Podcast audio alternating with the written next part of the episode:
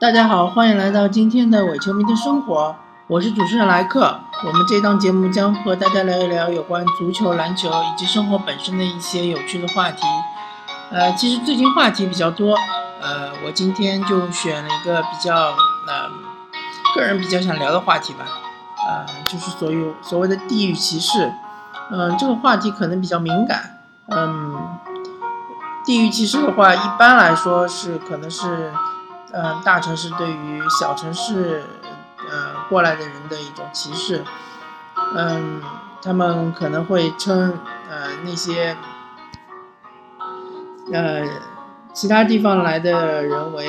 比如说外地人啊，比如说是嗯嗯北方人啊，呃，基本上就是呃这些不太好听的称呼吧。呃，主要是最近看了一篇呃微博吧，呃，其实我也不是本人看的，我只是看到新闻，说是北京国安有一位球员，嗯，看了一篇呃新闻之后呢，就说呃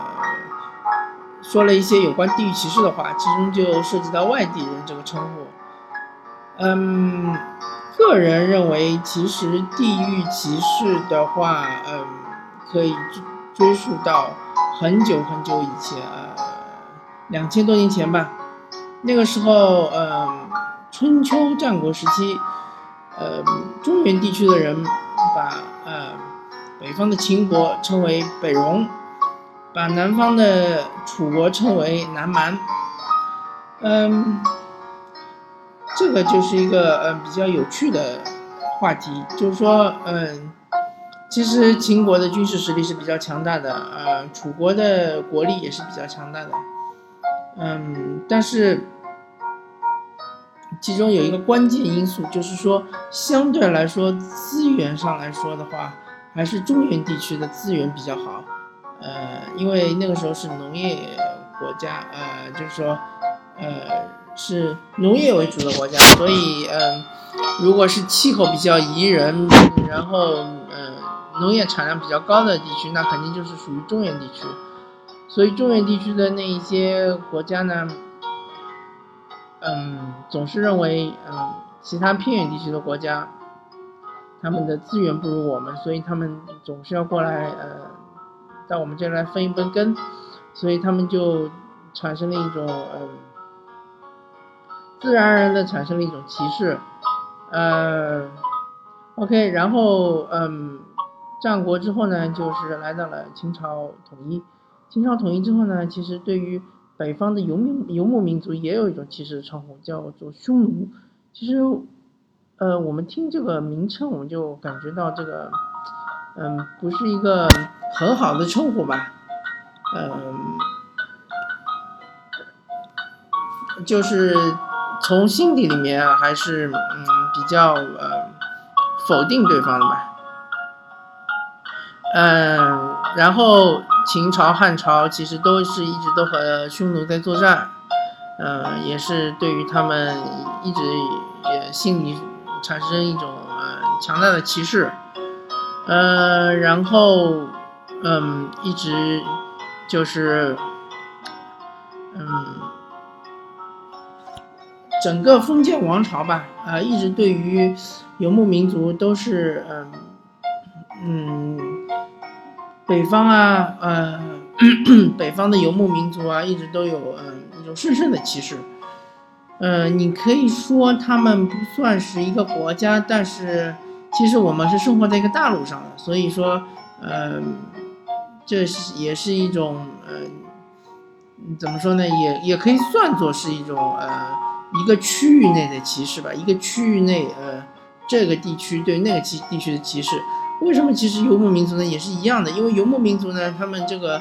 呃，相对来说农业资源是比较匮乏的，嗯，可以说，嗯，有一种说法说，因为我们中原地区的文化是比他们更发达，但是文化是一方面，资源也是另外一很重要的一方面，因为这个中原地区，呃，相对来说平原比较多。嗯，比较适合种植，而嗯，北方游牧的话，游牧民族的话，他们那边草原比较多，不，它不太适合做耕作农，呃农业，呃他们只能做放牧，放牧的话就相对来说资源就比较匮乏，呃所以说嗯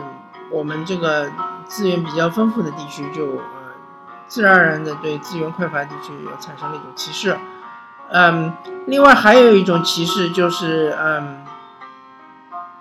一般来说，呃，一开始的时候是北方的，呃，就是呃，中原王朝北方地区的人是对南方地区有一定的歧视，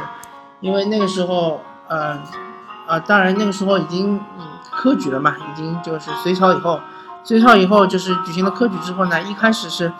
北方的，呃，当官的比较多，就是说意味着北方他们考试成绩比较好。然后南方呢，相对来说就考试成绩比较差，因为虽然说科举制度是一个很好的打通上升通道的一个呃制度，但是相对来说，其实呃我们翻看了所有的这个呃所有考取状元、探花和榜眼的这个呃数据，发现最终还是那些呃达官贵人或者是那些呃。富商他们的子女，呃，考取功名的机会会更大一点。那所以说，呃，一开始是北方考取的比较多，呃，但是渐渐渐渐的就，呃，南方的，呃，这个，呃，学子们，呃，考取功名的，呃，就越来越多了。但是因为在朝廷中，呃，多数因为是，呃，北方王朝，所以说。呃，那个大多数来说，呃，呃，或者说，嗯，一开始的时候是北方歧视南方，然后一，嗯，逐渐逐渐的，就是说，当南方的考试成绩比北方好了之后呢，就是南方的学子们可能会，嗯，歧视北方的学子，但是，一旦这个王朝的首都是放在北部的北方的话。啊，那么就是说，它的官话是应该是嗯一种北方方言。那如果你不会说官话的话，就自然而然的会嗯被其他的呃同僚所歧视。啊，这也是一种资源，这就是一种语言上的资源。就像现在的人，比如说你会说英语的话，那你可能嗯到国外去，或者是和呃外国人做交流的话，会更方便一点。啊，你不会说英语的话，你相对来说资源就会比较贫乏一点。那么，嗯，呃，整个封建王朝结束之后呢，我们进入了民国。民国的时期呢，也是有各种各样的歧视，嗯，读书人歧视那些嗯不识字的人，因为他们获得了知识上的资源的垄断。然后，嗯，呃，军阀歧视那些呃，嗯，嗯。军阀们呢，就会歧视那些呃，这个没有部队，手上没有部队，但空有呃这个空空有呃名呃很好的声誉，或者说空有一个嗯响应力的这种嗯人，但是他们就是说和军阀比较起来的话，他们就是没有这个兵力上的资源，所以。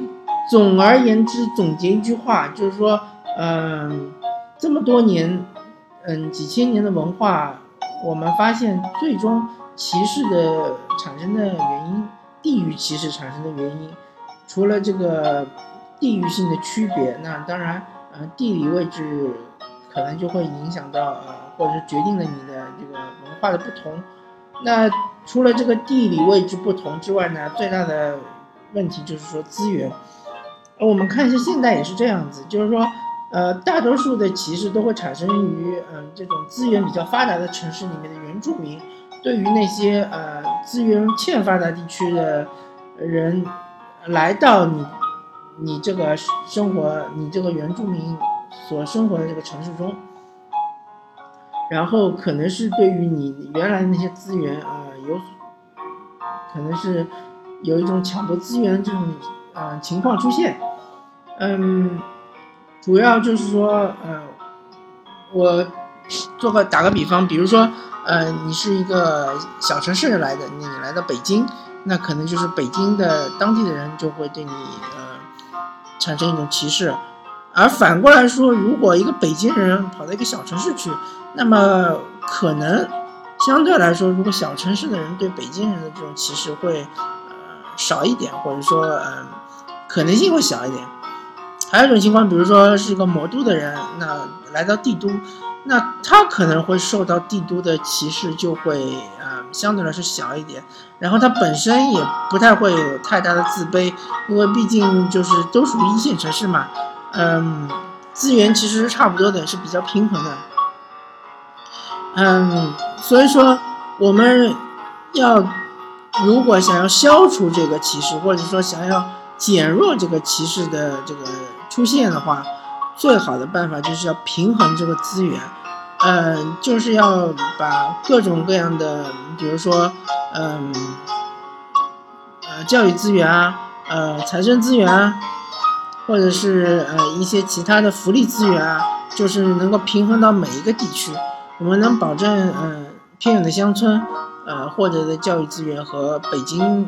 上海、呃广广州、深圳这种地地区的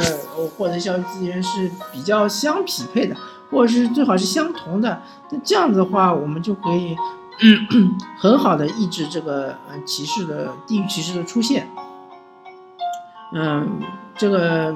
其实要做到这一步的话是挺难的，呃，我们其实还有很长的路要走，呃，我们可以看一下其他的一些，嗯，发达国家，比如说像日本，日本，嗯，大多数年轻人都会去东京，因为东京可能相对来说资源，嗯，呃，资，呃，相对来说这个职业上的资源可能会多一点，丰富一点，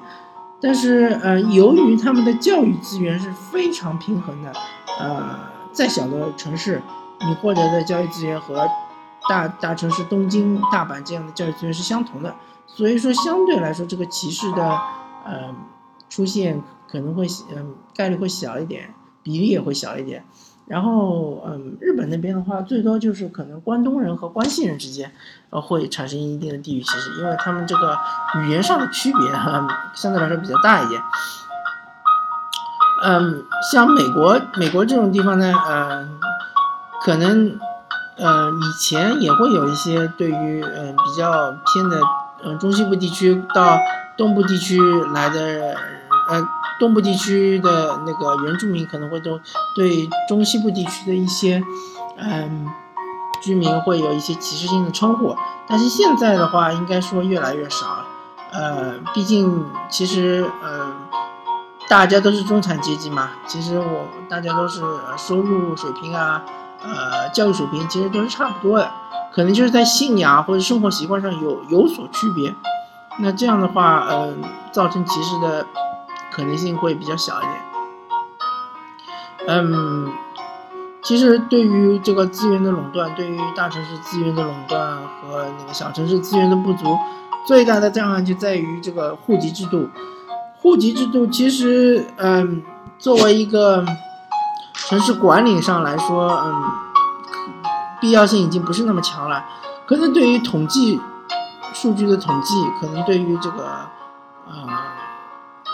主要就是作用在数据统计上。那我们可以用其他的方式来替替代它，呃，比如说是这种，嗯，国民的保险啊，或者说是呃。身份证、身份证的一些信息的呃输入啊，或信息的打通啊，嗯，其实户籍完全也可以由身份证来那个代替。那这样子的话，我们就可以打破整个这个嗯城市与城市之间的壁垒，大城市对于小城市嗯的这个资源上的嗯压倒性的优势，呃，这样的话我们可以更好的做到公平。呃，OK，呃，今天我们这个关于地域歧视的这个嗯话题的讨论就进行到这里，感谢大家收听今天的伪球迷的生活，谢谢大家，拜拜。